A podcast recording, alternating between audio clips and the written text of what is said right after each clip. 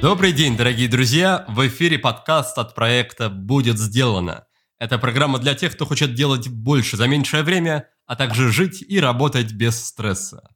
С вами я, его ведущий Никита Маклахов, и сегодня у нас выпуск под номером 166. А в гостях сегодня непотопляемый, неубиваемый человек, эксперт по выживанию и безопасности Эд Халилов. Эд пришел в гости к нам в подкаст уже во второй раз. В первый раз мы общались с ним в рамках выпуска под номером 15. Он называется «Как стать поводом для гордости». С тех пор прошло четыре с половиной года, и за это время Эд стал еще более заряжающим, еще более могучим и еще более опытным в своем деле. Напомню, что он основал проект «Наука побеждать», в рамках которого проводит экстремальные программы по всему миру учат людей выживать в диких условиях и готовят к экстренным ситуациям. Эд Халилов – инструктор по восхождениям, спасатель МЧС, инструктор Академии Бера Грилса и победитель первой мировой гонки на выживание. Сегодня мы обсудим тему, в которой Эд чувствует себя как рыба в воде. Узнаем, какие навыки и качества помогут не только выжить, но и преуспеть в любых условиях. И что нужно запасать на черный день. Это расскажет о своих жизненных принципах и привычках, объяснит, как ему удается совмещать семью и его бесконечные приключения. Также мы обсудим, как ему в голову пришло выбрать такую специфичную нишу для бизнеса и как на его проект повлиял корона-кризис. А еще мы узнаем, о чем думают люди, которых это хоронит заживо. Ну и, конечно, еще выясним, зачем он вообще это делает. В общем, впереди вас ждет полтора часа сильного, мощного, я бы сказал, мотивирующего заряда. Желаю вам приятного прослушивания и классного времени в нашей с Эдом компании.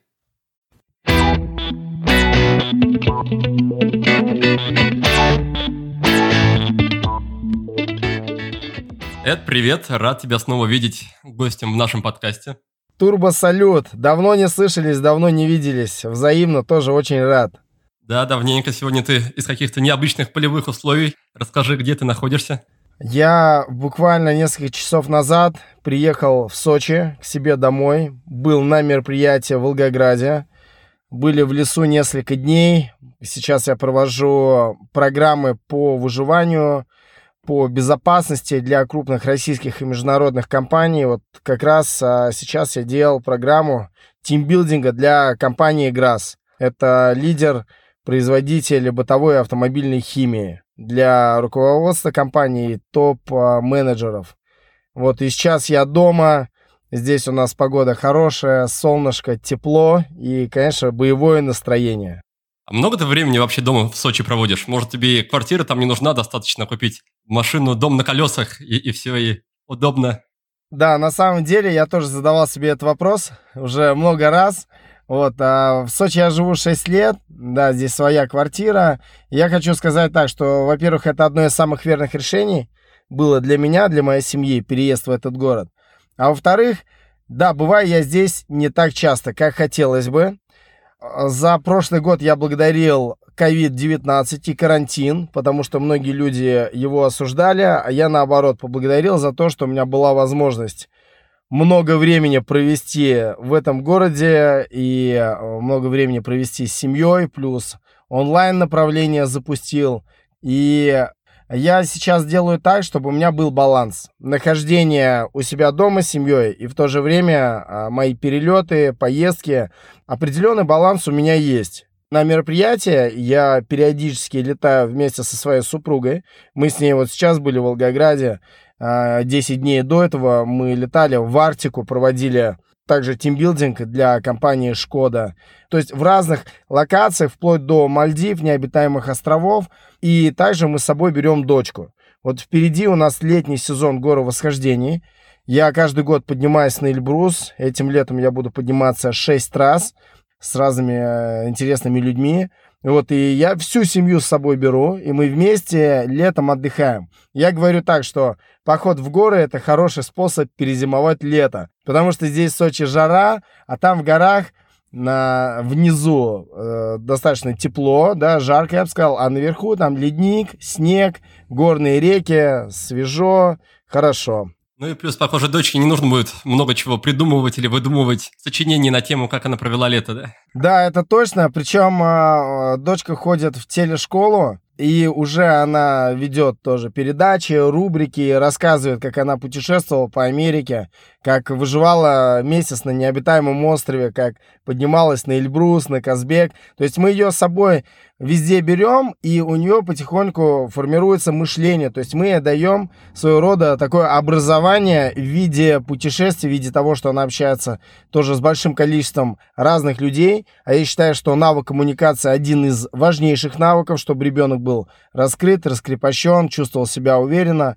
Плюс она еще занимается в яхтенной школе, и она знает уже, как работает ветер, как вязать веревки. И мы, когда делаем программы здесь на Черном море, в Средиземном море, в Атлантическом океане, мы также ее с собой берем, и она мир раскрывает для себя э, за счет того, что мы являемся для нее проводниками.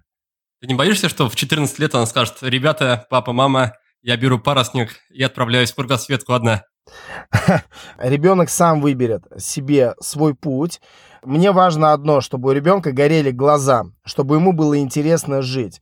Конечно, я проверю компанию, с какой она отправляется. Я э, удостоверюсь в том, что у нее достаточный набор знаний, навыков и умений, чтобы это не было просто шальным каким-то выстрелом, который чреват э, там, определенными последствиями негативными. Я сам, понимаешь, я сам также выбрал свой путь. Если бы я слушал всегда своих родителей, я бы до сих пор жил в своем родном городе, занимался э, как бы наемной работой, не совсем интересной и перспективной. И в целом я бы не открыл те горизонты, которые у меня на данный момент есть. Поэтому я считаю, что каждый человек личность, задача родителей дать максимальный пример своим детям, дать определенный вектор развития, чтобы была преемственность поколений, то есть не покупать им iPhone, чтобы откупиться от ребенка, и не давать то, чего у нас не было, да, а давать те знания, которых у нас не было в том возрасте. И благодаря своим знаниям, благодаря картине мира, которая гораздо шире, чем была, опять-таки, у меня и у моей супруги в ее возрасте, в возрасте своей дочки, это все уже даст ей свои результаты. По поводу профессии, по поводу прошлого года, который ты уже упомянул, я тебя как раз очень часто вспоминал, когда была вся эта ковидная история, в контексте того, что я удивлялся, насколько ты выбрал антихрупкую профессию. То есть, когда всем вокруг плохо, когда весь мир вокруг рушится, тебе как специалисту и как предпринимателю, тебе наоборот хорошо, потому что это повышает как раз твою, твою востребованность и самые золотые деньги для тебя. Как так получилось? Как ты так выбрал себе нишу, которую, по, по сути, не потопить особо даже? Ну, я скажу так, у меня девиз «чем хуже, тем лучше», да, Мао Цзэдун так говорил. На самом деле, у меня ниша э, такая двоякая, то есть а даже однажды один из участников моей программы, который был у меня на необитаемом острове, он сказал, Эд, капец ты выбрал способ зарабатывания денег. Это такая жесткая ниша. Во-первых, ее тяжело продвигать, потому что люди не хотят выживать. Люди хотят жить красиво, счастливо, успешно, они не хотят втухать, они не хотят там бороться за жизнь, да, и они говорят, ты бы мог ремесло и попроще выбрать. На что я ему ответил, да, сто процентов огромное количество ниш, где можно зарабатывать э, хорошие деньги, прилагая не такие большие усилия. Но у каждого человека есть свой путь. У каждого человека есть свои интересы, свои ключевые компетенции. И вот у меня уникальные ключевые компетенции, которые я формировал, э, можно сказать, всю свою сознательную жизнь, да, а своим ремеслом, вот темой выживания и безопасности я занимаюсь всю сознательную жизнь 16 лет даже больше половины жизни своей. Эта ниша мне интересна. И когда я начал проводить курсы по выживанию в масштабе э, всей страны, а потом я стал летать в Америку и там преподавать, в Европе преподавать, открывать для себя новые страны, новые континенты, я понял, что эту нишу, в принципе, я и формировал со своей командой здесь, в нашей стране. И люди изначально смотрели с каким-то недоверием, со скептицизмом. Ну, в общем, э, дурью мается, занимается чем-то непонятным. Мой проект изначально назывался «Наука выживать». Я учил чисто выживанию в условиях э, дикой природы. Далее мне леса стало мало, я стал ходить в горы, да, я уже 25 раз был на вершинах Эльбруса, я был 5 раз на вершинах Килиманджаро, я был на Казбеке три раза, в базовом лагере Эвереста несколько раз. И как бы на других вулканах, даже в Папуа-Новой Гвинее, это высший вулкан Австралии, океане. Мне гор стало тоже мало. Я стал ходить по морям и океанам, на кораблях боевых исторических деревянных. То есть мы стали стихию моря э, захватывать. Потом мы стали делать программы на необитаемых островах. После этого я стал переносить все это на компании, да, и проводить тимбилдинги, такие экстремальные. Позже я стал работать с компанией в плане обучения безопасности уже. Конкретно безопасность в городе, на производстве, на рабочих местах. Потом пошел в онлайн-тему. И все это, знаешь, оно как снежный ком нарастало. Получалось так, что сначала я рассказывал просто как огонь развести. Сейчас же я учу людей менять свое мышление.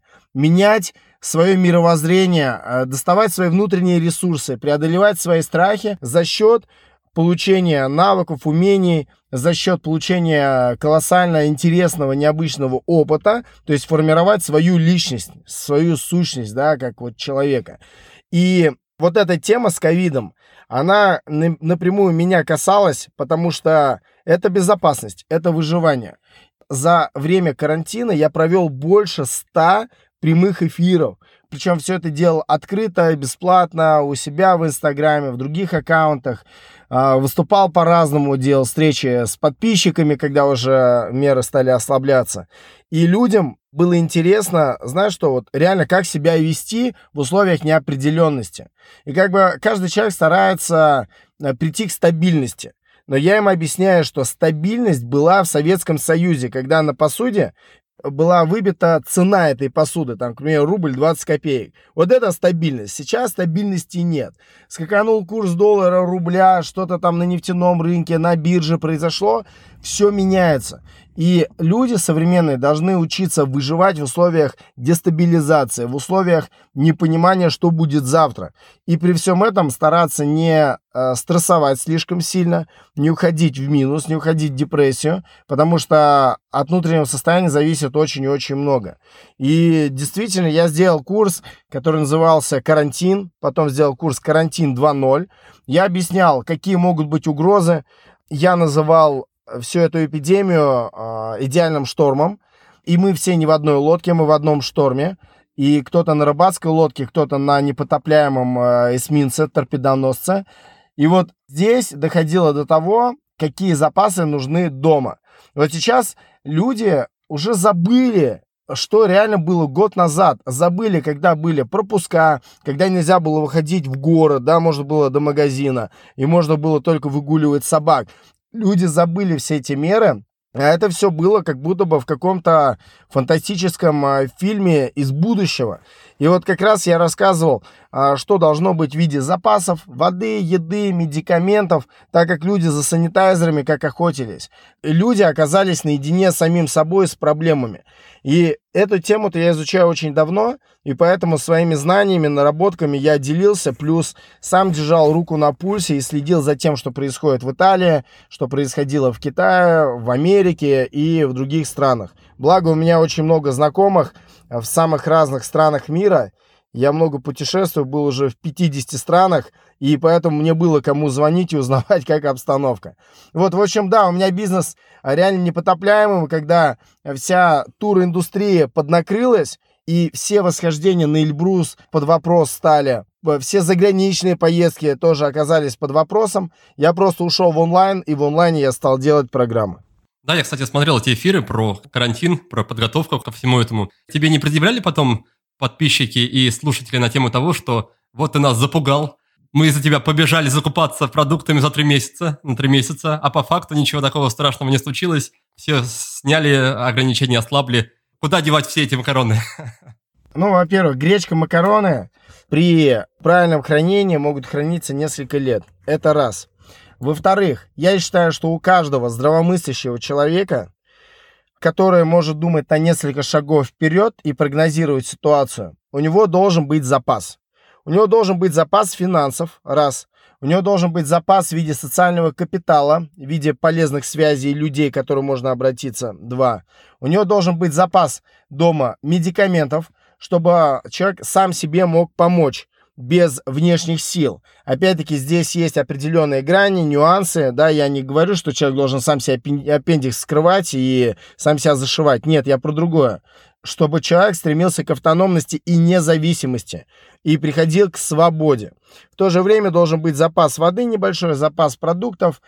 Карантин и вся эта история с ковидом, это э, история, которая открыла портал восприятия у людей. И люди реально мобилизовались. Они мобилизовались и поняли, что спасение утопающих – дело рук самих утопающих. Что больницы могут быть переполнены и тебя просто не примут. Что скорая может к тебе не приехать. Ты можешь прийти в магазин, а там не будет каких-то продуктов. Честно, у нас ситуация в России была гораздо лучше, чем в той же Европе. И, кстати, там до сих пор, ахтунг, до сих пор, пойми, что Никто не отменял техногенных аварий. Раз. Никто не отменяет стихийные бедствия. Два. Так как я эту тему изучаю профессионально, и каждый день мне звонят с Первого канала, с России 24, с Национальной службы новостей, Русской службы новостей, э, потому что я на всех этих телеканалах и радиоканалах выступаю. И постоянно на Байкале произошла там какая-то ситуация. А на Камчатке что-то произошло, на Урале, в Москве сильный ветер, сильный дождь, в Питере там сосульки стали падать. То есть мне звонят каждый день по разным поводам. И я понимаю, что катастрофы и различные трагедии, различные нештатные ситуации происходят каждый день в разных регионах. И люди как раз в этих ситуациях, они оказываются не готовыми, просто они не готовы. Люди почему-то думают, что нас спасают в экстремальных ситуациях волшебники, которые прилетают на голубых вертолетах и которые готовы рисковать своей жизнью ради тебя и твоего имущества. На самом деле, я как человек, который работал в спасательном отряде, которые дружат с пожарными, с огнеборцами, которые дружат и с э, силовиками, могу сказать одно, что нас спасают такие же люди, да, у которых есть знания, умения, экипировка, техника, морально-волевые качества, но это люди, это не волшебники. И в первую очередь всегда человек должен надеяться на свои силы, на свои ресурсы, и на тех людей, которые окажутся рядом с ним. И когда я говорю про запас, это значит, если у вас в городе или на районе отключат э, водоснабжение из-за аварии на водоканале, у тебя будет запас, благодаря которому ты сможешь в унитазе после себя смыть, ребенка своего помыть, супчик себе сварить и так далее. Когда я говорю про продукты, все может произойти, и запас продуктовый, он стоит не так дорого. Опять-таки, если не покупаете анчоусы, да, там, или какую-нибудь изысканную пищу. Простая пища дает уверенность, что в случае актунга ты останешься твердо стоять на ногах и сможешь выйти. Просто я бы мог сейчас, честно, дать тебе несколько часов на разных примерах, разных стран, разных аварий, разных бедствий сделать так, чтобы, ну, как бы и ты понял, и все слушатели. Но я скажу одно. Запас – это стратегия жизни. Когда ты живешь так, чтобы у тебя была подушка безопасности, чтобы у тебя э, были дополнительные ресурсы. И этими ресурсами ты можешь оперировать в разных ситуациях. В конце концов, я говорил на своих эфирах, даже если нас принесет, вы просто возьмите эти продукты, если они занимают много места и вам не нужны принципиально, отдайте бабушке которая стоит и просит милостыню. Отдайте какому-нибудь дедушке. Отдайте тем людям, которым они реально нужны. Все, то есть вы все равно этим кому-то поможете, а не просто возьмете и выбросите. Поэтому здесь вопросов быть никаких не должно. Хорошо, это мы с тобой обсудили ресурсы. А что ты скажешь по поводу умений и навыков? Что должен взрослый человек, который отвечает не только за себя, но и за свою семью, за своих близких, что он должен уметь, какой, каким минимальным набор, набором, на, на твой взгляд, навыков обладать, чтобы в среднем, в каких-то общих случаях не подвести ни себя, ни, опять-таки, близких людей? Это отличная тема, одна из э, самых любимых. Я говорю так, чтобы больше иметь, нужно больше уметь. Чем больше человек знает, чем больше умеет, тем э, лучше человек может жить. Вопрос, конечно, не в том, что ты знаешь, вопрос в том, как ты живешь. И вот Понятно, мы живем в социуме, мы социальные существа, окружаемся людьми, а навык коммуникации с другими людьми. обязательно должен быть. Раз. Навык зарабатывания денег. Два. Должен быть навык, который приносит пользу людям. Причем вот это твоя ключевая польза обществу, благодаря которой ты зарабатываешь деньги и ну, как бы реализуешься, да, среди остальных людей. Если говорить уже про безопасность, да, мою специализированную э, деятельность, то навык оказания первой помощи. Это прям база. Я считаю, что каждый здравомыслящий человек должен обладать навыками оказания первой помощи. Как остановить кровотечение, как себя вести, если э, у человека произошел приступ, если у человека инфаркт, инсульт. И причем здесь нет ничего сложного, сверхъестественного. Как сделать реанимационные действия, непрямой массаж сердца и ИВЛ. У меня на YouTube-канале «Наука побеждать» очень много самых разных видео, вплоть до того, как выносить человека из а, там, помещения, из воды вытаскивать и так далее. То есть эти навыки должны быть. По поводу воды, я считаю, что у каждого человека должен быть навык плавания. Нужно своих детей учить, как правильно держаться на воде и как плавать. Мы дочку еще в раннем возрасте отдали в бассейн, потому что для меня до сих пор является удивлением, когда взрослый человек приходит ко мне на курс, и он не умеет плавать. Сейчас любой навык современный человек может получить. Любой, какой хочешь. Просто вопрос времени и твоих усилий. При наличии интернета дешевого в нашей стране, при наличии а, большого количества разных специалистов, экспертов, людей, которые в этой сфере уже добились хороших результатов и достигли успеха. Мы можем брать коучинг, мы можем персонально работать в групповых программах. То есть сейчас вопрос получения навыка вообще не стоит. Вопрос желания, мотивации самого человека. И вот идем дальше. Навык а, работы с веревкой. Надо знать 5 узлов, и эти 5 узлов тебе пригодятся а, в 99% а, жизненных бытовых ситуаций. Привязать там элементарный буксировочный трос на автомобиль при пожаре связать шторы, пожарные рукава, знать, как спуститься с высоты, если ты не готов прыгать и ты не успел уже выбежать. То есть навык поведению при пожаре. Это тоже навык, его надо отрабатывать. Навык работы с огнетушителем. Навык управления автомобилем. Это важнейший навык. Надо знать, как это делать правильно, безопасно, как себя вести зимой. Касаемо автомобиля. Идем дальше. Навык поведения в условиях природы. Если что-то произошло, потерялись, пошел дождь, вымокли до нитки, зимой провалились в полынью и так далее. То есть нужны навыки. Я могу перечислять очень-очень много, но самое интересное, что этот навык, он получается единожды, вот как на велосипеде научился ездить, да, даже если ты не ездил год, два, три, все равно потом ты садишься на велосипед и едешь. То же самое, если у тебя сформировалось понимание на автомобильной дороге, понимание в лесу, понимания на воде, то эти навыки, они остаются с тобой. У тебя их забрать не получится. У тебя можно забрать деньги, можно забрать одежду, да, можно там все забрать, ты стоишь голый, но навык у тебя забрать не получится. И самое главное, чтобы у человека было вариативное мышление, чтобы он развивал свой мозг, интеллект, потому что вот выживание – это в первую очередь интеллект. Я всегда говорю, тупой человек, он не может выжить. Это как поговорка, умный не всегда выживает на войне, зато дурак погибает всегда. Так и в нашей жизни. Да, умный не всегда там достигает каких-то высот, но дурак точно их не достигнет.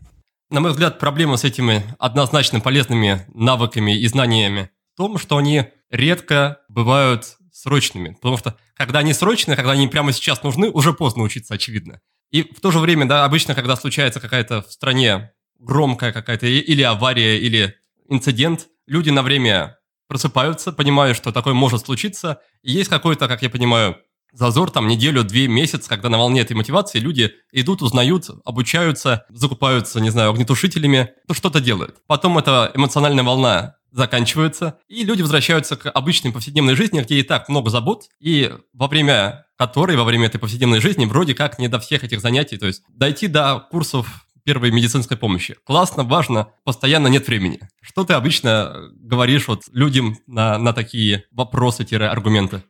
Я говорю так, генералы готовятся к прошедшей войне. Есть такое выражение. Когда война уже прошла, начинают почему-то все к ней готовиться, не понимая, что другая война будет уже другой. И уже после нее опять будут готовиться к прошедшей войне.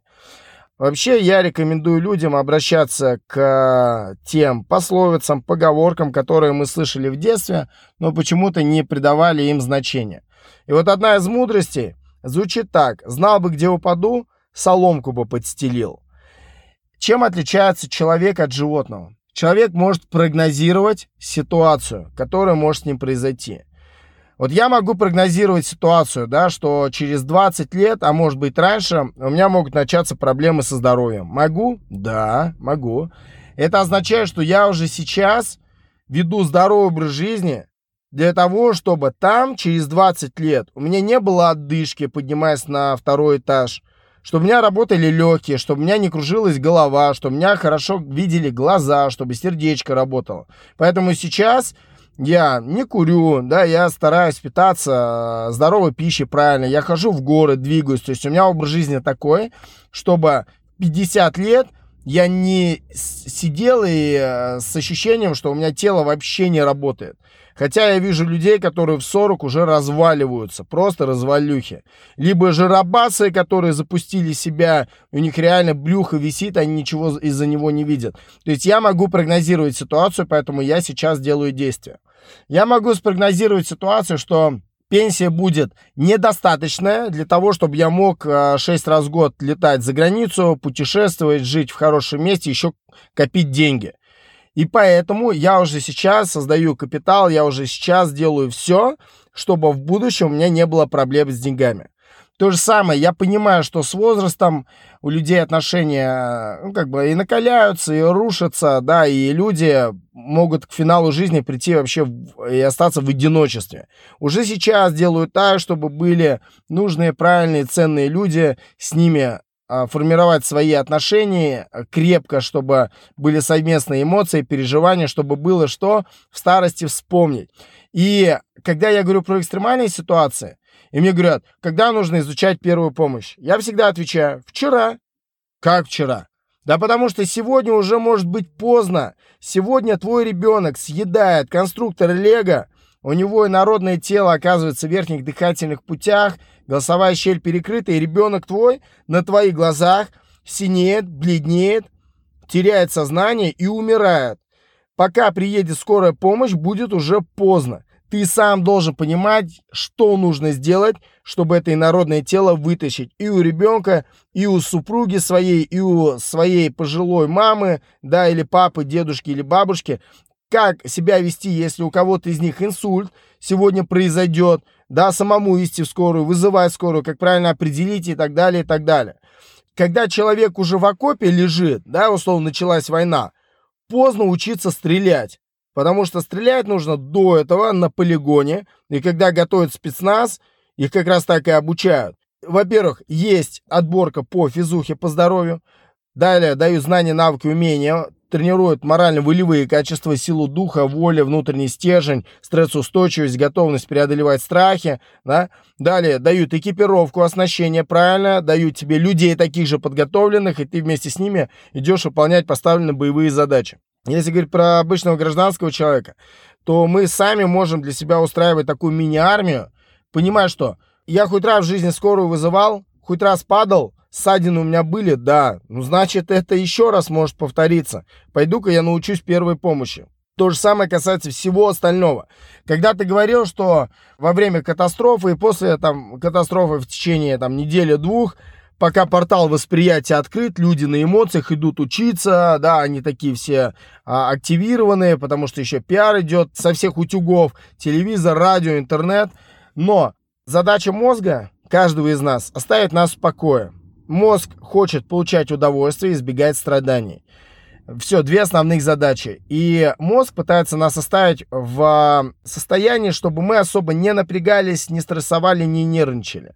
А получение навыков и знаний – это стресс. Понимаешь? Когда я смотрю какой-нибудь развлекалово по телеку, где просто показывают там сиськи, письки, хвосты, кто-то развлекает, ржет, все, мозг радуется. В идеале, чтобы еще рядом бухло было, какое-нибудь там пиво, макароны, да, или кола с картошкой фри, с бургером, мягкий диван под задницей, да, вот это идеально для человека и образ жизни. Жрать, срать, спать, покупать. Жрать, срать, спать, покупать. Вот это идеально. Но это образ жизни животного. Потому что у человека потенциал огромный. И мы не можем тратить свое время, самый ценный ресурс. Мы не можем тратить свою жизнь на то, чтобы тупо деградировать у себя дома на диване. И поэтому я вот э, заставляю людей из состояния животного выходить на состояние полезного, ценного человека. И у меня один из девизов, да, у меня есть принципы жизни, их больше 50. Я даже книгу написал. И там есть принцип. Не стремись быть успешным, стремись быть ценным и полезным, тогда успех сам тебя найдет.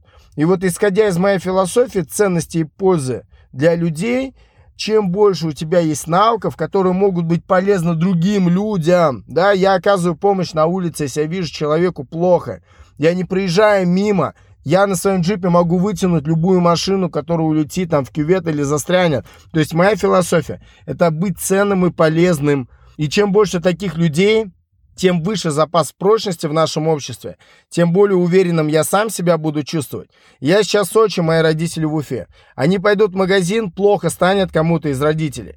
И я буду рад, если мимо них люди не будут просто так проходить и говорить, а, наверное, мужик набухался а просто остановятся и поймут, что, скорее всего, у бати приступ, вызовут скорую помощь и его спасут. Понимаешь, то есть здесь очень много философии. Не просто иди, изучай первую помощь. Нет. Сначала я захожу к людям с точки зрения их ценностей, их близких, их детей, их родителей, с точки зрения философии. И вот таким образом я складываю картину мира человека, потому что я сам ее для себя сформировал. И у меня еще один из принципов звучит так. Задача в жизни себя не сохранить, а правильно растратить.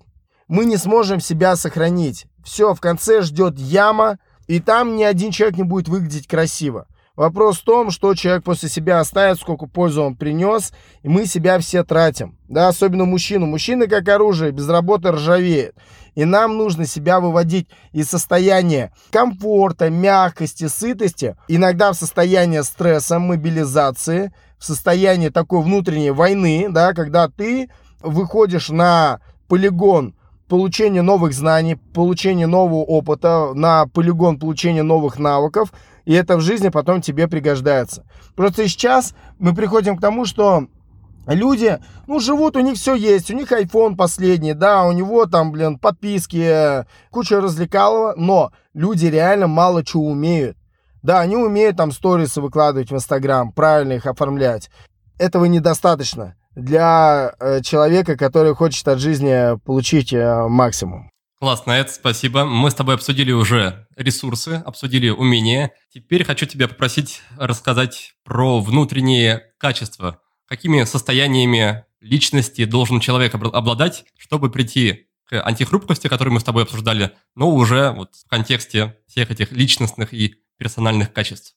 Ну да, есть э, soft skills, есть hard skills. Очень важно современному человеку прокачивать внутренние качества. Потому что, опять-таки, людей, которые что-то знают, умеют, ну, в рамках профессии, все равно таких можно найти. Но если у человека нет ответственности, и эта мышца у него атрофирована, то с такими людьми ну, работать прям очень, очень тяжело, и работа будет явно недолгой. То есть первое, да, это ответственность. Когда человек берет на себя ответ. Вот это очень важно. Полно безответственных людей, слабохарактерных, э, разгильдяев, который тебе сказал, но не сделал, не передоговорился. Ну вот, вот так. То есть первое это ответственность качества, да, раз. Второе. Я считаю, что это пунктуальность, вообще работа со временем. Знаешь, есть стратегия быть вовремя. Вот есть люди, которые постоянно не вовремя. Они постоянно опаздывают на встречи, они опаздывают на созвоны. Эти люди просто они опаздывают по жизни. Хотя у всех есть часы, есть планировщики, есть возможность открыть навигатор, вбить точку, и он тебе показывает время прибытия. Вот ты представь, раньше же такого не было. Ты думаешь, там, гадаешь, во сколько я приеду. Сейчас тебе показывают пробки, все показывает. И я считаю, что все начинается с мелочей, и далее все это приводит к большему. Так же, как, а, знаешь, привычки, да, тяжелые привычки облегчают жизнь в будущем. Легкие привычки, вредные, усложняют жизнь в будущем. И вот быть вовремя, стратегией, привычкой, это пунктуальность, оказываться в нужном месте в нужное время, это обалденный навык, и я ценю таких людей, которые реально вовремя, они умеют соединять и время, и пространство, и оказываться в нужной точке тогда, когда как бы произошла договоренность. То есть вот это.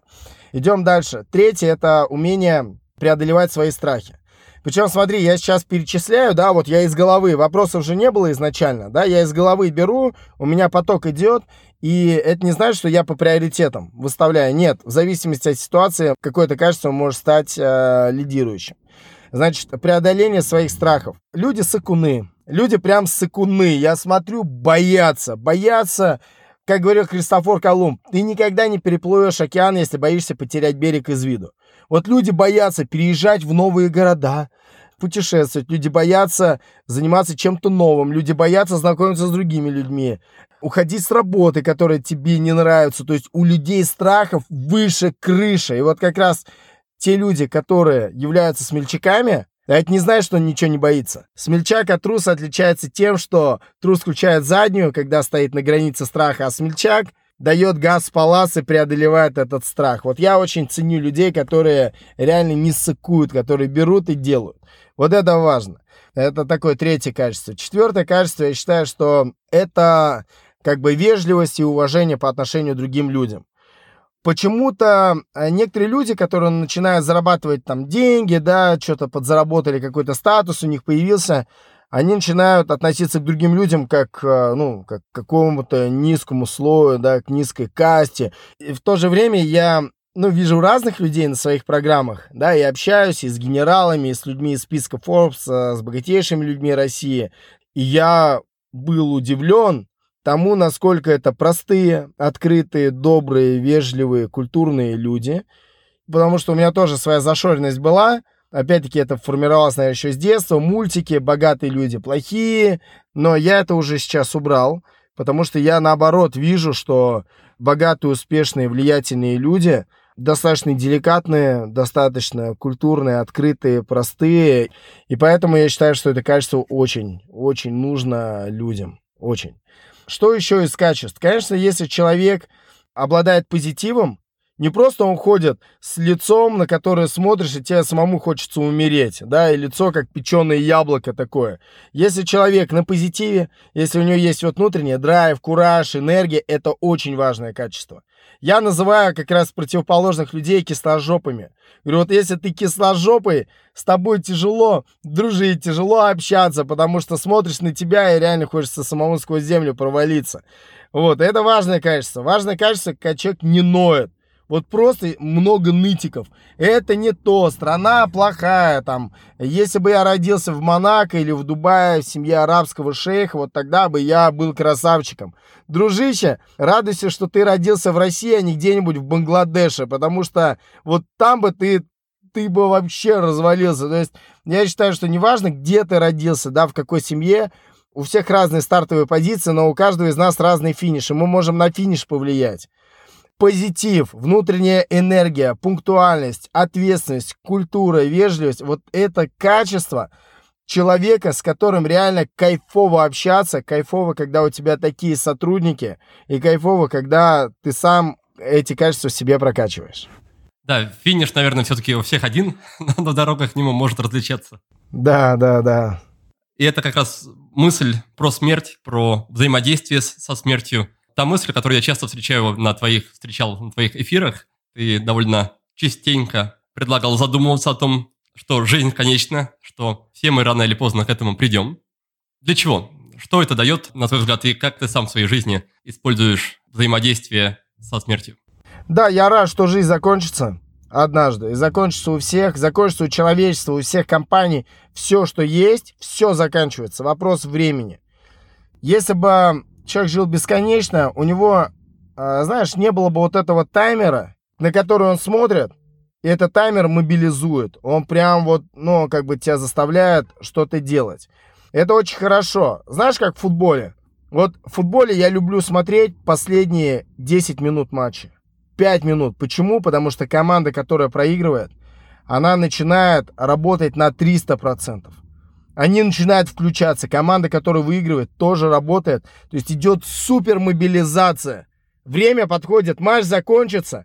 И после того, как судья просвистит, ты уже ничего не поменяешь в своей жизни. Все. И вот это интересно. А представляешь, матч идет бесконечно.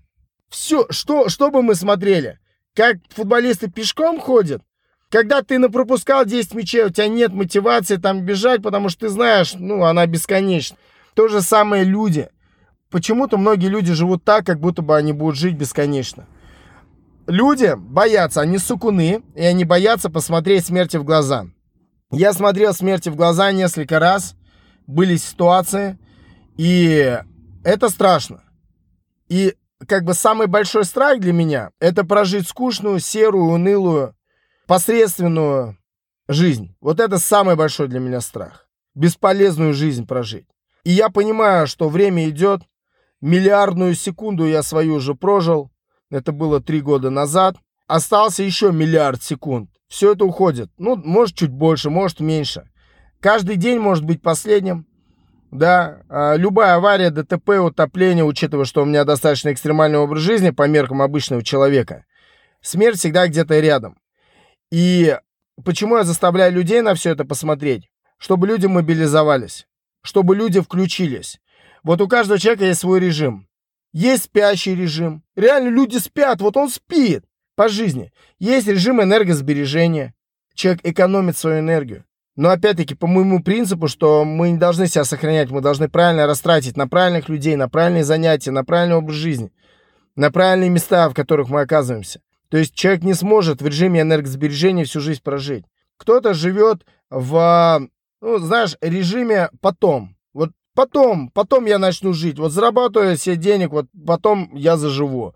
Человек откладывает жизнь на потом, он репетирует свою жизнь из этих режимов нужно выходить, нужно включать тумблера, да, и есть разные режимы. Есть режим работы, есть режим активности. Вот я предлагаю человеку прожить э, жизнь в режиме такой бомбалелы, да, в режиме активности, чтобы ты жил и ты понимал, что, блин, вопрос не продолжительности жизни, вопрос ее плотности. Вот как есть суп харчо, сверху вода, снизу ничего жизнь некоторых людей напоминает харчо, где одна вода. А жизнь должна быть как суперсолянка, в которой и лимончик, и колбаска, и перчинка, и специи. Наполнение. Вот прошлый год ковидный, да, и многие говорят, ковидный год, целый год ничего не делали, сидели дома. Вот за прошлый год я побывал больше, чем в 10 странах мира. А, два месяца в Африке прожил за прошлый год.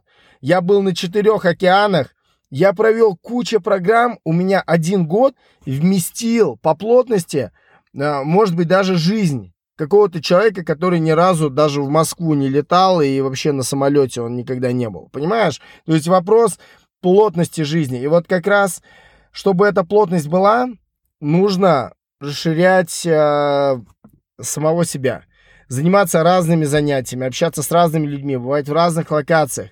А это движение. Потому что когда ты движешься, ты начинаешь нагреваться. Когда ты нагреваешься, ты начинаешь светиться. Когда ты светишься, тебя видно. Тебя видят люди, тебя видит Вселенная. Мечты, к которым ты стремишься, они тоже тебя видят, и они к тебе приближаются.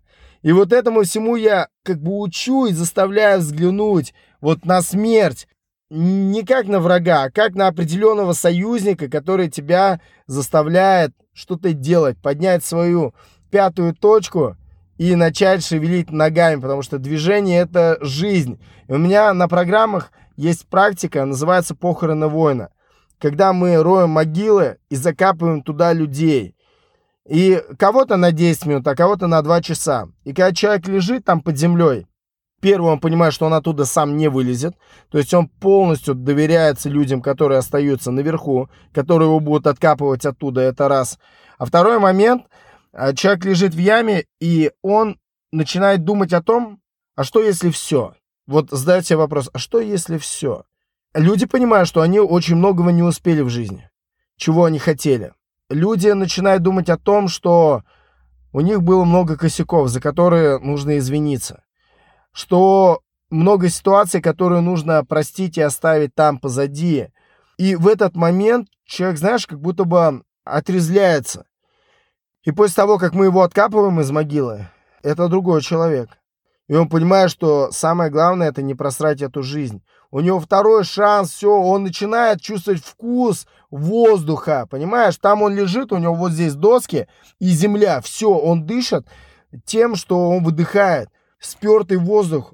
И там реально запах земли, все это сыро ну, это жестко, это жесткая практика, но она настолько отрезвляющая, когда человек оттуда вылазит, он действительно начинает э, топить на 300%. И иногда нам нужно оказаться лицом к лицу со смертью, даже в такой репетиции, да, которую я устраиваю, чтобы человек понял, что в какой-то момент это реально будет – и там ты уже ничего не поменяешь. Меняй сейчас, меняйся сам, и меняться будет твоя жизнь и твое пространство. Если все равно у всех конец один, и все все равно в конце умрут, то какая в сущности разница проживет человек в режиме бомба Лейла или в режиме каком-то другом, который ты называл спокойным, медленным и неактивным? Вообще похрен. Вот вселенной похрен, как ты проживешь. Вот если глобально посмотреть. Ну, я много выступаю, у меня разная аудитория, тысячная аудитория бывает и человек боится выйти на сцену, я ему говорю, что ты боишься? Через сто лет, всего лишь через сто лет, ни одного из ныне живущих людей на Земле, которых ты знаешь, не будет в живых. Просто не будет. Мы все умрем, все станем прахом. Я увлекаюсь астрономией. У меня есть лекции по звездам, я рассказываю созвездия, вращение планет, как все это, масштаб весь. Я понимаю, что глобально, если посмотреть, мы никто и звать нас никак, мы ничто, вот просто если глобально в масштабе, да, там просто жизнь человека и жизнь Земли это просто какой-то пердеж во Вселенной, без какого-то смысла. И поэтому, опять-таки, чего бояться? Но, но, если заземлиться обратно до уровня людей, то когда-то наступит старость. И я вижу взрослых людей, пожилых людей, которые смотрят на свою жизнь, и они плачут, потому что им стыдно потому что им страшно и им больно за жизнь, которая прошла, жизнь, о которой нечего вспомнить. Жизнь, которая была без подвигов, жизнь, которая была без каких-то ярких, супер ярких, супер значимых событий, жизнь, о которой не напишешь книгу, и, как э, писал Островский, чтобы не было мучительно больно за бесцельно прожитые годы.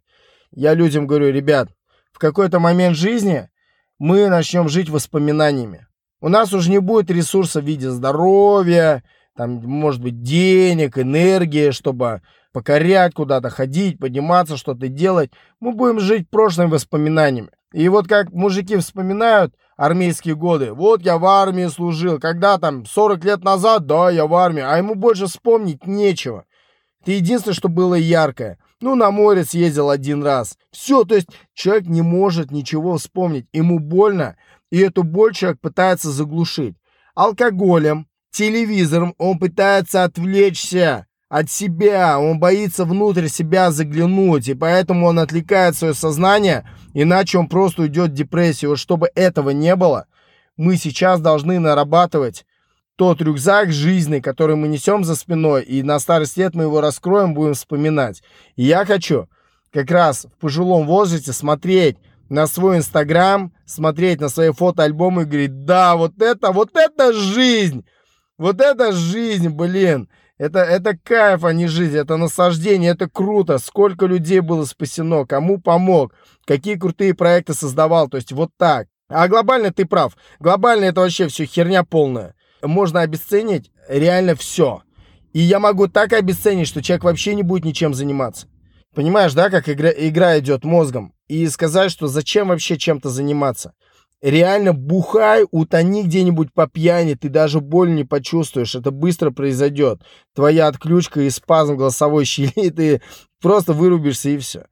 То есть можно человека просто в состоянии животного загнать, и я это могу сделать вообще за 2 секунды.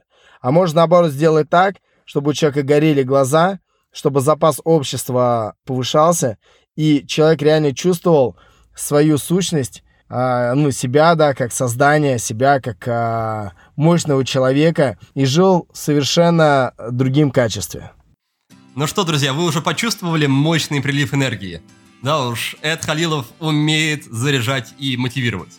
У меня мотивирующие речи получаются не так хорошо. Моя суперспособность в другом. Она заключается в том, чтобы через выстраивание и внедрение классных привычек день за днем, шаг за шагом, мягко, спокойно и планомерно приходить к ключевым, самым важным целям. Если в вас откликается мой подход, если вы хотите его попробовать, то приходите на курс полезного действия. До старта остаются уже считанные часы. Начинаем мы в понедельник, 17 мая. Если вы регулярно слушаете подкаст, то уже не раз слушали анонсы этой программы, поэтому в этот раз я буду краток. Стартуем уже совсем скоро, так что пора принимать решение. Со своей стороны я обещаю, что и я, и наша команда, прекрасная команда кураторов, будем максимально вкладываться в каждого участника. Делать все возможное, чтобы каждый из вас получил те результаты, за которыми пришел на программу. В общем, я уверен, что вы не пожалеете о принятом решении – Почитать побольше о КПД и записаться можно на странице по адресу go.vilbedan.ru. Стартуем в понедельник, 17 мая. Жду вас и до встречи на первом уроке курса. 10 путешествий за прошлый год. И по сути твоя работа и путешествия, они очень взаимосвязаны. Не снижается ли яркость и интерес к этим самым путешествиям и приключениям от того, что их так много в твоей жизни? Не становятся ли твои поездки, экспедиции, восхождения для тебя какой-то скучной бытовой рутиной? Нет, не становится. Объясню почему. Потому что, когда я уезжаю в горы на два месяца, я уже не могу третий месяц быть в горах. Все, мне становится дико скучно, неинтересно, и наступает момент выгорания. Но после гор, когда я отправляюсь в море, я, сменив обстановку, плюс сменив людей, да, которые ко мне приезжают, плюс а, сменив вообще контекст и атмосферу, я заново наполняюсь. После месяца в море мне охота куда-нибудь на остров необитаемый.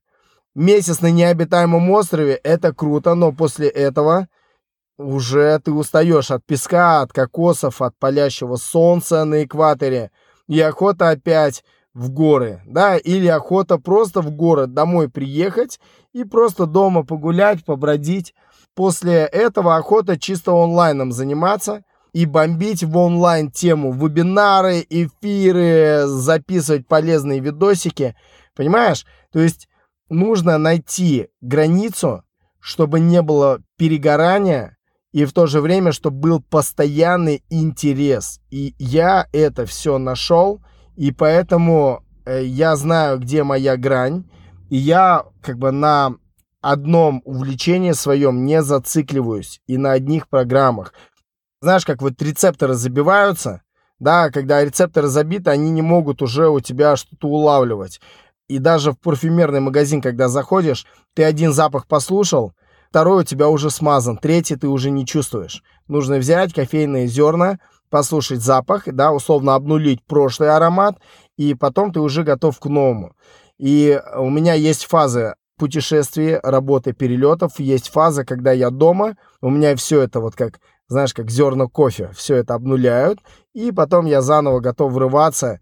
Моя задача быть перманентно в красной зоне тахометра перманентно, то есть быть постоянно в тонусе, в ресурсном состоянии на 300%, и это э, залог моего успеха. Если бы я только ходил в горы, поверь, у меня бы уже не было такой стоямбы, такой потенции чисто на горы.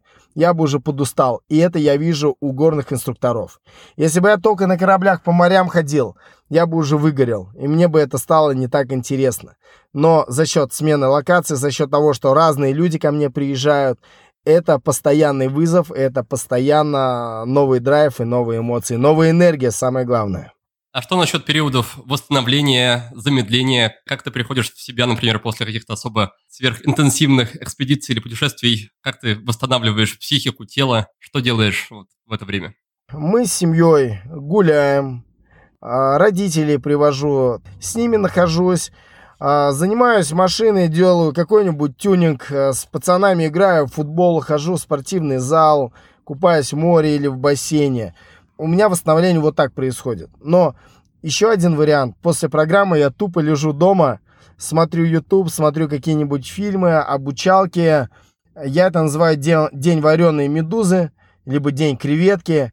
когда отключаю телефон, меня никто не трогает, я никак не напрягаюсь, я просто восполняю все единицы. Восстановление это сон, это еда, это отдых. Я люблю э, ковыряться в снаряге своей. У меня очень много экипировки на несколько миллионов. Там и альпинистская снаряга, и военная, что только нет. Я у себя на складе там снарягу перебираю, какую-нибудь ревизию делаю, плюс после программы все это надо постирать, убрать. То есть тупо занимаюсь бытовыми делами, и от этого я кайфую. Говоришь, день тюлени, да, как будто это день раз в году только. Может, все-таки там хотя бы пара дней есть, хотя бы неделя? Вот как раз вот я сейчас с тобой записываю подкаст, у меня вот как раз сейчас такой день, потому что я только вчера приехал с программы.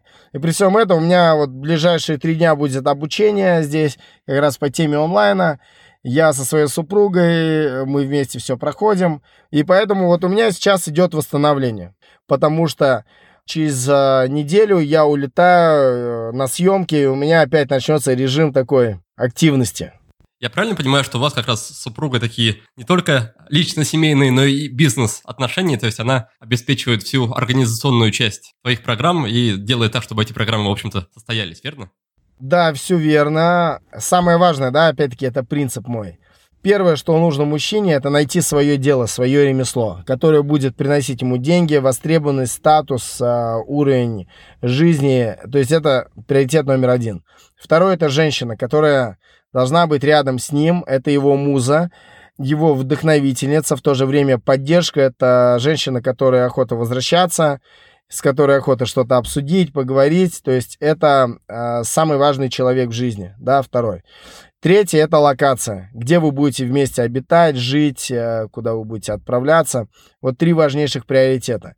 И моя супруга занимается офисом, она занимается также работой, мы вместе с ней продумываем программы.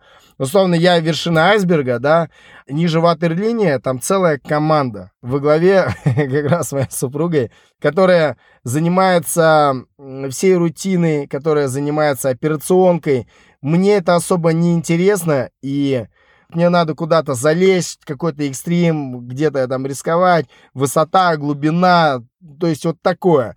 Она все-таки больше занимается операционкой, но при всем этом она тоже со мной готова во все тяжкие. Она у меня была два раза на вершине Эльбруса, была на вершине Казбека, на бейскэмпе Эвереста, на Килиманджаро. То есть она со мной в морях, в океанах, на островах. Вот, но при всем этом она закрывает операционку, и мы с ней абсолютно синхронизированы. Э, в социальных сетях э, я э, стараюсь присутствовать, но когда я на программе без связи, она даже здесь тыл мой прикрывает, и в целом она очень сильно поддерживает меня в моем деле. Если бы у нас с ней здесь были конфликты, то было бы все гораздо хуже. Поэтому, благодаря тому, что у меня есть дело, в которое я вкладываюсь на максимум, у меня есть женщина, которая вкладывается в дело, и мы вместе все это делаем, да, мы на одной волне, на одной частоте, на одной вибрации, на одной энергии, и это еще один залог нашего успеха. И когда говорят, нельзя с женой строить бизнес, там все развалится, нахрен, ну, как бы и без бизнеса с женой у большинства людей все нахрен разваливается, потому что это тоже работа, и найти своего человека не так-то просто. Вот я своего человека нашел, свое дело я нашел, свою локацию я нашел, и поэтому я очень счастливый человек, и у меня все есть. А у нее не возникает внутренних противоречий, конфликта интересов на, на тему того, что, с одной стороны, надо бы организовать еще одну программу, но, с другой стороны, это значит, что это снова отправится в другой конец света, и она тут будет снова с дочкой одна. Так что, может быть, лучше все-таки одну программку прикрыть, и пусть это лучше дома посидит с нами пару неделек лишних. Не-не, кто знаешь как?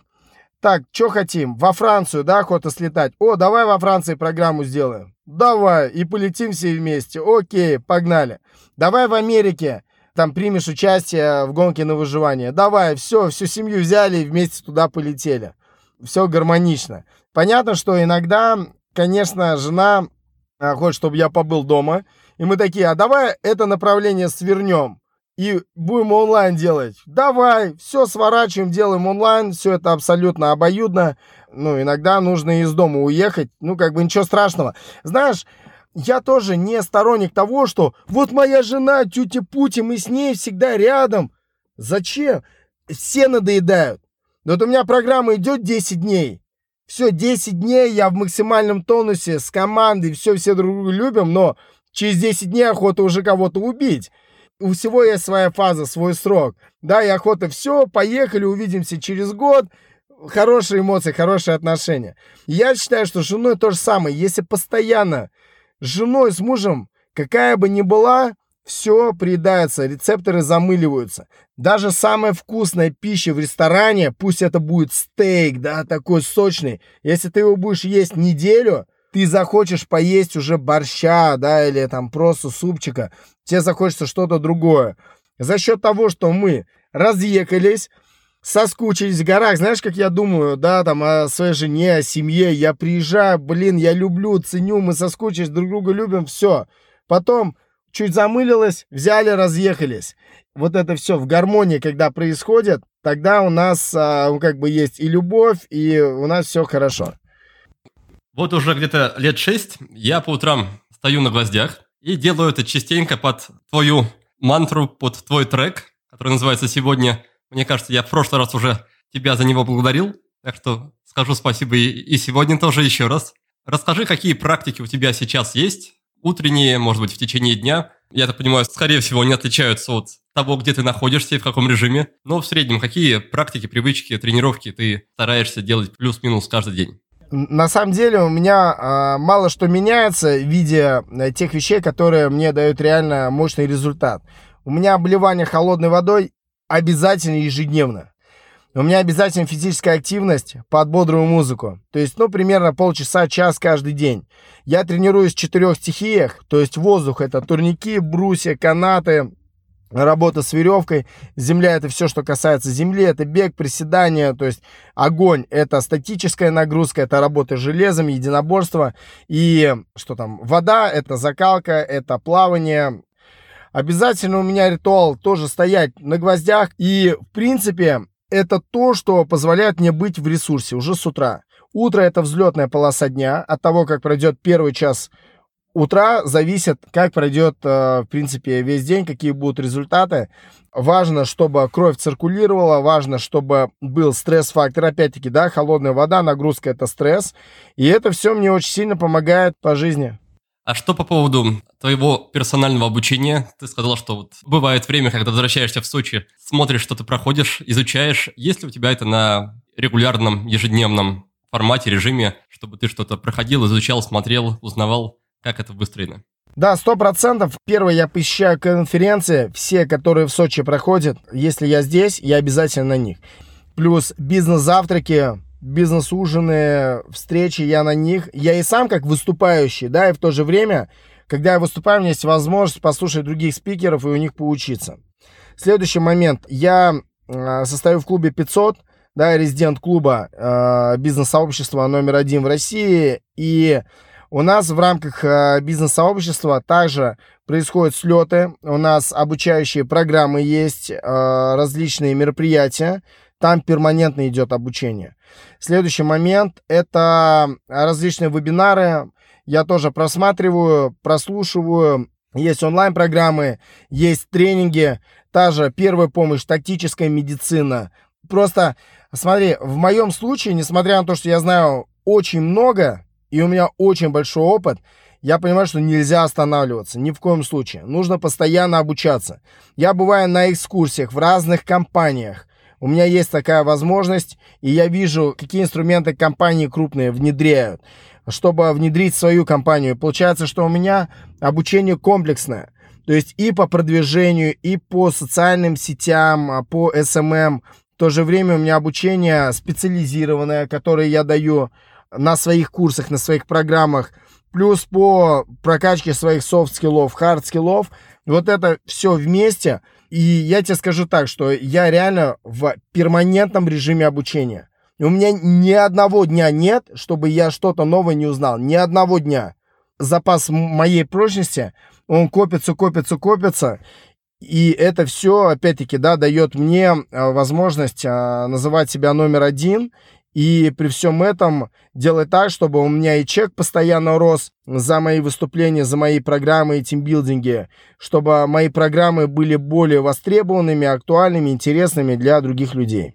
Хочу еще обсудить с тобой твои принципы жизни. Ты уже упомянул, что их, по-моему, 50 штук. Некоторые из них ты озвучил, и вряд ли мы подробно сможем пройтись по всем, но хотя бы там, штук 10 давай проговорим, обсудим. Озвучь их, пожалуйста, раскрой, и, может быть, какие-то комментарии или вопросы по ним у меня еще возникнут. Хорошо, вот я сейчас просто на вскидку, да, называю, потому что, опять-таки, они не, не по приоритетам. Вот как есть, так и идут. По поводу учения говорили, вот один из принципов – тяжело в учении, легко в очаге поражения. Это к тому, что тяжело учиться, дорого учиться, да, я на свое обучение э, там каждый год трачу там около миллиона, даже больше. Я понимаю, что сейчас тяжело, но когда эти знания пригождаются, они окупаются э, там очень быстро. Так же, как средства пожаротушения окупаются с первого раза. Если пожар произошел, то, поверь, огнетушитель за 800 рублей – это копейки по сравнению с тем убытком, который мог быть. Следующий принцип – Кораблю спокойнее в гавани, но не для этого строят корабли. То есть все мы являемся кораблями. Конечно, нам спокойнее в гавани, но мы строились не для этого. И у каждого из нас есть возможность отправиться в долгое интересное путешествие. Интересная яркая жизнь связана с опасностями, и поэтому задача укреплять свой корабль и делать так, чтобы он был реально непотопляемым, мощным, и чтобы ты мог открывать новые континенты на нем. А, следующее. Пройденная опасность безопасна. Чем больше опасности за спиной, тем безопаснее жизнь впереди. Это я говорю на своих лесных курсах. Чем больше опасностей разных мы проходим, тем безопаснее жизнь впереди. Соответственно, мы можем к этим опасностям в будущем готовиться. Мы можем делать все таким образом, чтобы каждая новая опасность и меньше угрозы нам приносила. Давай по детям, да, вот у меня есть принцип, не воспитывайте детей, они все равно будут похожи на вас, воспитывайте себя. В первую очередь нужно отвечать за себя. Когда батя стоит с бутылкой пива и папиросой в зубах и рассказывает своей дочке или своему сыну, что нужно вести здоровую жизнь, нужно тренироваться, ходить на секции, это лицемерие, потому что как ты можешь пытаться научить другого человека, если ты сам этому не соответствуешь. Отсюда же принцип следующий. Претендуешь – соответствуй. Не соответствуешь – понижай планку. Что это означает? Если ты претендуешь на большие деньги, ты должен соответствовать этому чеку. Если ты не соответствуешь, знаешь, понижай свою планку. Если не готов понижать планку, получается у тебя ожидания одни, соответствия другие. Чем больше дельта, тем больше страданий, мучений. Подумай, каким навыкам ты можешь научиться, чтобы твоя ценность выросла.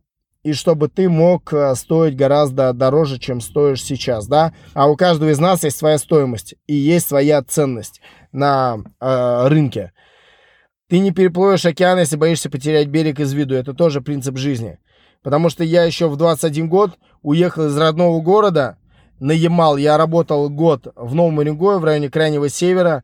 И этот переезд позволил мне поменять 7 городов России, преодолевать свои страхи уверенно в плане смены локации. И поэтому сейчас я могу вообще в любую страну, в любой город ехать спокойно без каких-то переживаний. И то, что для других людей является диким стрессом, для меня это, ну, это как бы вообще, ну, а, норма жизни, и для меня здесь стресса особого нет. То есть основной мой посыл какой? Вот эти принципы, да, это афоризмы, это выражения, но я считаю, что каждый человек сам должен сформировать свою философию и прям свои принципы жизни. Я провожу коучинги, э, прокачиваю, и я прям даю задания, когда человек должен написать свои принципы жизни, свои афоризмы, свои инструменты, которые ему помогают. Для людей сначала это является ну, как бы таким заданием не очень понятным, но когда человек начинает его выполнять, все довольны результатами. Потому что у каждого есть свои установки, у каждого есть, уже знаешь, свои убеждения касаемо денег, касаемо семьи, касаемо здоровья – у меня вот на все эти сферы, на все сферы есть свои принципы. К примеру, у меня есть принцип такой. Если не бегаешь, пока здоров, придется побегать, когда заболеешь.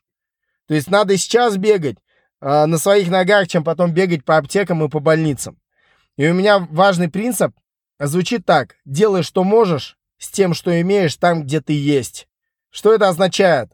А, многие люди ищут тот момент, когда у них будут э, нужные инструменты, они ждут момент, когда у них будут нужные ресурсы, когда их будет достаточно, когда они окажутся в нужном месте, в нужное время. А я всегда э, учу тому, чтобы человек, исходя из ситуации, которая у него на данный момент есть, исходя из тех ресурсов, мог делать максимум. То есть делай, что можешь, с тем, что имеешь, там, где ты есть. Вот здесь не ищи идеального момента, создавай этот момент сам. Не ищи мотивацию, будь мотивацией сам для других людей. Ну и все в таком формате. Последний вопрос перед тем, как перейти к нашей традиционной рубрике. Расскажи, какие у тебя есть в твоем списке э, непокоренные мечты, непокоренные вершины, может быть, места, в которых ты еще не бывал, но хочешь что-то, что ты прям точно намерен сделать в обозримом будущем? Я планирую объездить 150 стран. У меня уже больше 50 есть, то есть я понимаю, да, какие страны э, впереди у меня. Следующий момент. Я намерен подняться на Эверест. Я был в базовом лагере Эвереста несколько раз, я там даже Новый год однажды встречал с семьей, с супругой. Но я хочу подняться на саму вершину Эвереста, и в ближайшие пять лет я планирую это сделать. У меня есть цель а, отправиться в экспедицию на Северный полюс и на Южный полюс. У меня есть виш-листы, у меня есть список целей, и там их больше ста. Я это все периодически просматриваю, и э, все это реализуется цели, которые я писал 10 лет назад, они уже с лихвой реализованы, просто с лихвой. У меня еще были цели купить машину, купить квартиру, да, ну вот так. Сейчас я понимаю, что, блин, эти цели, они уже решились, причем как-то все само собой произошло. Переезд в город, курорт, да, путешествие, там, любимое дело – семья. То есть, понимаешь, да, э, все это работает, и поэтому очень важно все это писать на бумаге. И как бы я ставлю новые цели, я даже не сомневаюсь, вообще ни капельки, что все это произойдет. И, конечно, у меня есть цель, чтобы в рамках моих проектов как можно больше людей обучалось, чтобы онлайн-направления собирали сотни тысяч людей. Ну, как бы я и так с серьезными компаниями работаю, но охота, чтобы их еще больше было. Вопрос только один, как себя клонировать на все это. И важно вот как раз соблюсти баланс, чтобы реально не разорваться и при всем этом каждый год повышать планку выше, выше, выше. По поводу Эвереста, в чем там именно сложность? Почему ты еще, ты еще не был на вершине столько же раз, как на Эльбрусе? На самом деле несколько, несколько сложностей. Первое это время, два месяца. Понимаешь, восхождение два месяца идет. Чтобы ты понимал, у меня уже распланировано мое время на год вперед. На год. Каждый день у меня календарь, трекеры висят на всю комнату. У меня каждый день расписан. Я знаю, на какой я буду высоте. Я знаю, где мы будем кушать в этот день. Я знаю, где я буду, как бы, чтобы мне на два месяца выйти из такого режима мне нужно очень сильно постараться, очень сильно. Мне нужно сделать так, чтобы мой офис, компания, онлайн-направление, чтобы все работало. Два месяца меня никто не трогал. Это раз. Второй момент. Восхождение на Эверест стоит, ну, около 100 тысяч долларов. Мне сейчас есть куда потратить 100 тысяч долларов. Эверест по приоритету стоит пониже. Следующий момент. Перед тем, как подняться на Эверест, у меня есть намерение подняться на э, семитысячнике. И вот мне нужно промежуточные этапы пройти, чтобы прям туда вписаться. Чтобы ты понимал, один насморк может обнулить восхождение, потому что на высоте организм уже не восстанавливается, и мне нужно проверить, как мой организм работает на высоте 6 тысяч метров, 7 тысяч метров, понимаешь? То есть это не так, что, ой, все, Эверест пошел. Нет, всегда на, надо подходить с головой, с умом. Кстати, один из моих принципов в жизни звучит так. Неудачное планирование – это планирование неудачи. Поэтому я все это планирую, к этому иду очень планомерно, аккуратно, и поэтому, ну, как бы я уверен, когда я уже дойду до этой точки, меня ждет успех. Если даже ты сомневаешься в резервах своего организма, кто же тогда те люди, которые ходят на такие восхождения? Есть шальные люди, реально. Есть шальные люди, но как бы в основном люди идут уже имея определенный опыт. Знаешь, раньше компании а, видят человека с деньгами, они все, погнали. Сейчас же даже компаниям коммерческим важно, чтобы у человека был опыт. Ну вот ты представь, человек потратил а, сумму, на которую мог купить себе там квартиру, да, или там хороший автомобиль. Он идет туда, а в горах его организм начинает вести себя по-другому, не так, как здесь, да, на уровне э, моря. Если человек не поднимается, могут пойти негативные эмоции, у человека могут пойти претензии к компании и так далее, и так далее. Да и в целом, если человек погибает на восхождении, для компании это удар по репутации. И поэтому даже компании сейчас ответственные, ну, не хотят, чтобы люди поднимались только имея деньги. Им важно, чтобы был ресурс. Поэтому все-таки люди готовятся. И ко всему надо готовиться. К Эльбрусу надо готовиться. Да, он гораздо проще, чем там восьмитысячники, семитысячники, но к нему надо готовиться. Хотя у меня бывают люди, которые вчера узнали, что они идут на Эльбрус, им жена подарила, либо друг, и они поехали. Они тоже поднимаются, но им сложнее. Я за то, чтобы подготовленный человек как бы поднимался с удовольствием, а не преодолевая себя и не страдая. И еще один из моих принципов звучит так. Победа требует подготовки. Победа любит подготовленных. Потому что если ты готовишься, значит ты побеждаешь. Если ты не готовишься, ты рассчитываешь на удачу. А удача не всегда может быть на твоей стороне. Фактор удачливости нужно вытеснять своей подготовкой. Спецназовец, он не надеется на удачу. Он надеется на свою экипировку, на обмундирование, на оружие, на своих товарищей. Фактор удачливости это 50 на 50 а это слишком жестко. Поэтому удачность мы отодвигаем и делаем так, чтобы все зависело от нас в первую очередь, а не от удачи какой-то эфемерной.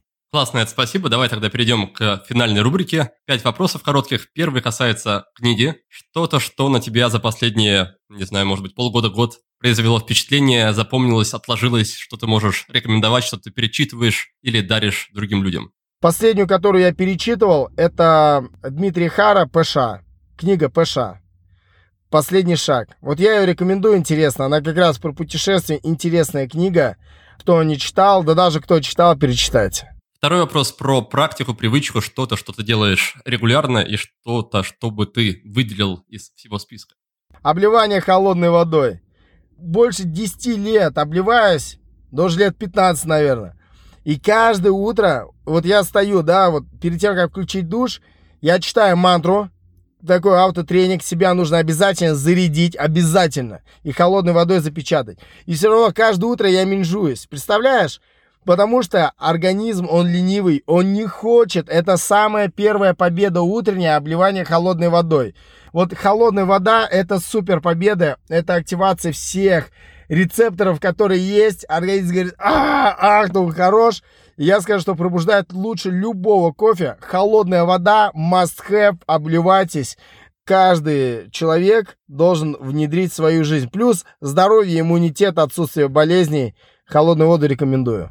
Следующий пункт про вопрос, который можно задавать самому себе, чтобы к чему-то полезному прийти в своей жизни, что-то осознать, узнать, понять в себе, изменить. Вопрос для саморефлексии. Вопрос следующий. Стал ли я лучше за последний год? когда я поздравляю своих друзей, знакомых с днем рождения, я э, всегда желаю одну вещь, чтобы Новый год был лучше предыдущего. Потому что у каждого человека есть динамика. Я считаю, что динамика жизни должна идти по экспоненте вверх, однако в какой-то момент наступает пик жизни, плата, режим стагнации и идет угасание.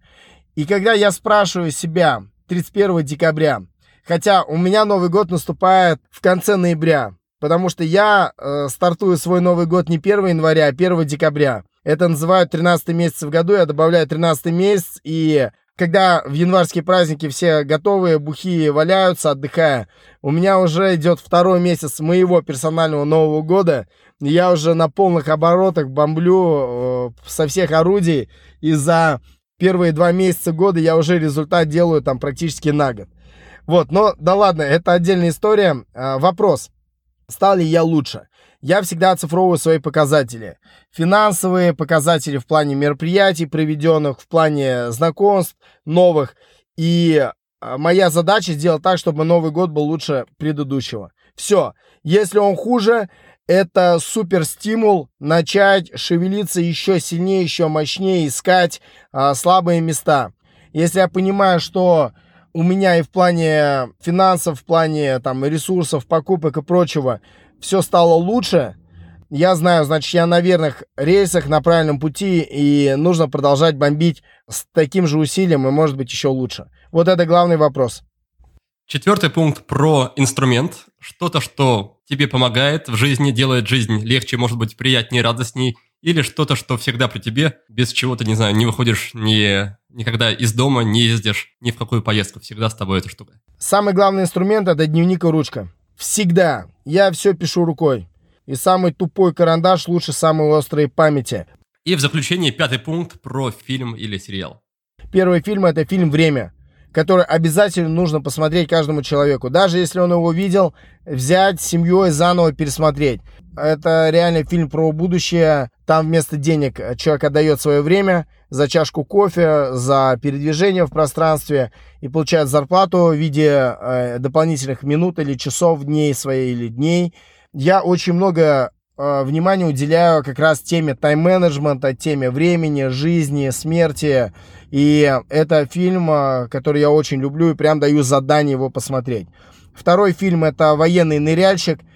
А, Роберт Де Ниро снимается. Обязательно нужно его посмотреть. Это фильм про силу духа, это фильм про стержень. У меня даже часы, которые я не снимаю с руки, я купил в честь этого фильма. Это часы военного ныряльщика, потому что этот фильм такой отпечаток оставил на мне и на моей жизни. Я его всем рекомендую. Это вот фильм реально про силу духа, когда все против тебя, но ты идешь и делаешь. Идешь навстречу своей мечте. И третий фильм с Джимом Керри. Это любимый актер мой. Фильм всегда говорит «да». Это фильм про то, что как можно меньше нужно говорить «нет», и как можно больше нужно говорить «да», открываться возможностям, открываться идеям, открываться вообще этой жизни. Вот три фильма прям рекомендую категорически. Ну что же, Эд, спасибо тебе большое за насыщенную беседу. Разговор с тобой всегда бодрит не хуже, чем чашка кофе или холодный душ. Здорово, что нашел время и возможность заглянуть к нам снова в гости. И, возможно, есть что-то, что ты хотел бы сказать напоследок мне и нашим слушателям, куда-то их направить, что-то пожелать. Если есть, то, пожалуйста, воспользуйся возможностью. Как раз я пожелаю, чтобы вы услышали мой еще один принцип, да, раз сегодня говорили о принципах жизни. И звучит он так.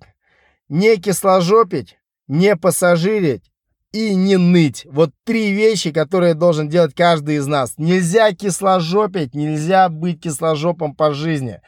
Нельзя пассажирить, нельзя быть пассажиром, которого куда-то везут. Ты должен сам взять руль от своей жизни и управлять, давить э, педали в пол. И нельзя ныть. Ребят, если вы жалуетесь на свою жизнь, вот каждое утро просыпаетесь, если вы живы, значит, вы реально счастливчики, потому что каждый день в мире примерно 170 тысяч человек не просыпаются. Просто 170 тысяч человек каждый день умирает. Это раз. Если вы проснулись и у вас видят глаза, вы счастливчики, потому что очень много людей, которые просто не видят. Если вы слышите звуки, слышите музыку и пение птиц, вы очень счастливые люди, учитывая, что очень много людей в мире являются глухонемыми. Если вы проснулись и у вас шевелятся руки и ноги, и вы не должны ехать э, и передвигаться на инвалидной коляске, то вы тоже очень счастливые люди. И поймите, что счастье, оно не где-то там, вдалеке, оно уже здесь и сейчас.